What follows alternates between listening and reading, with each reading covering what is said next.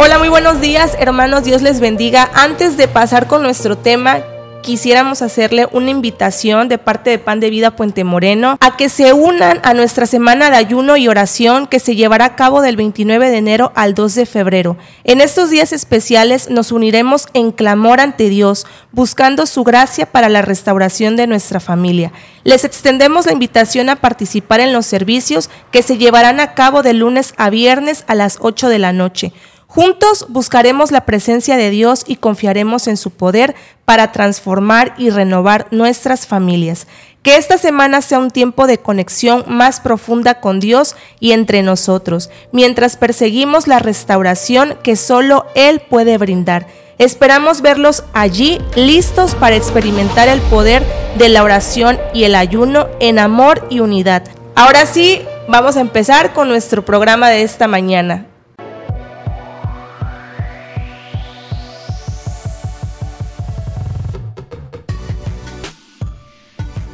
¿Qué tal? Bienvenido a tu programa Hoy me vuelvo a levantar, el programa dedicado para que todos los días encuentres en nuestro Señor Jesucristo la plenitud que tu alma necesita. No sé si lo has notado, pero este programa tratamos de abordar temas acerca de la gratitud y del gozo.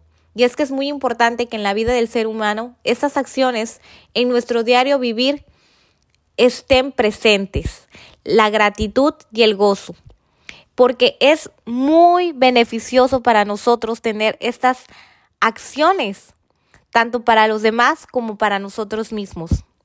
Y es que es bien fácil estar agradecidos con Dios cuando todo sale bien. Pero cuando sale mal algo, empezamos a responsabilizarlo.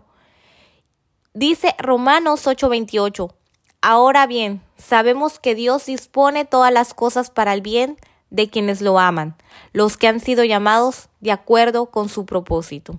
Este versículo nos deja claro que aún la adversidad Dios tiene el control y que Él quiere que nosotros seamos agradecidos. Y mejor preguntemos, Señor, ¿qué quieres enseñarme? El aprender a desarrollar el agradecimiento y la felicidad en la adversidad es el éxito de la prueba, pues podemos nosotros abrir un camino en el desierto y ríos en la soledad cuando ponemos nuestra confianza en Dios.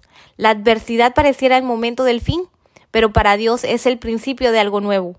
Solo necesitas escuchar la voz de Dios y fiarte de Él en el camino y hacer su voluntad. El apóstol Pablo le decía a la iglesia de Filipos, alégrense siempre en el Señor. Insisto, alégrense que su amabilidad sea evidente a todos. El Señor está cerca.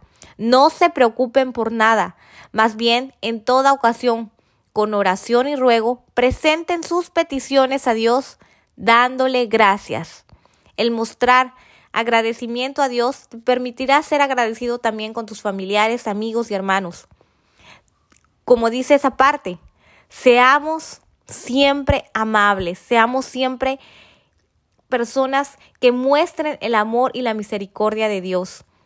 Dice, sé lo que es vivir en la pobreza y lo que es vivir en la abundancia. He aprendido a vivir en todas y cada una de las circunstancias, tanto a quedar saciado como a pasar hambre, a tener de sobra como a sufrir escasez.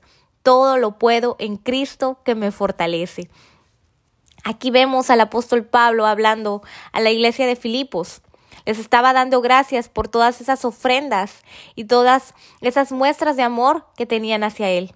Porque Él, a la verdad, se encontraba haciendo la voluntad del Padre y Él también cumpliendo el propósito por el cual había sido llamado a la voluntad de Dios. Y vemos a un Pablo gozoso y también compartía de ese gozo a sus hermanos, motivándolos a estar llenos de agradecimiento a Dios llenos de agradecimiento a nuestro Señor Jesucristo porque Él estaba presente en sus vidas, porque ellos tenían esa forma de bendecir al apóstol Pablo. El Señor Jesucristo nos invita a que seamos agradecidos con nuestros líderes, con nuestros familiares, con tu esposa, con tu esposo, con tus hijos. De alguna u otra manera siempre podemos mostrar agradecimiento a los demás.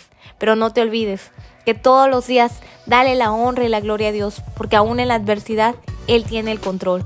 Que Dios te bendiga y guarde. Y recuerda, todo lo podemos en Cristo que nos fortalece. Bendiciones.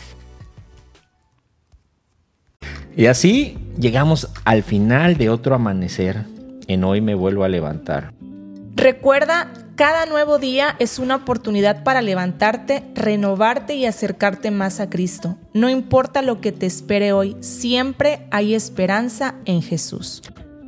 Te invitamos a que compartas este podcast con quienes te rodean. Juntos podemos construir una comunidad que encuentra inspiración y fuerza en la palabra de Dios. Si te ha llegado el mensaje de hoy, toma un momento para orar, abre tu Biblia y permite que la presencia de Jesús ilumine tu día. Sobre todo, recuerda que cada mañana es una nueva oportunidad para levantarte con Jesús a tu lado. Mantente fuerte en la fe y deja que su amor te guíe en cada paso. Gracias por ser parte de esta comunidad matutina. Nos encontraremos nuevamente mañana con un nuevo amanecer de Hoy me vuelvo a levantar. Que tengas un día lleno de paz y bendiciones.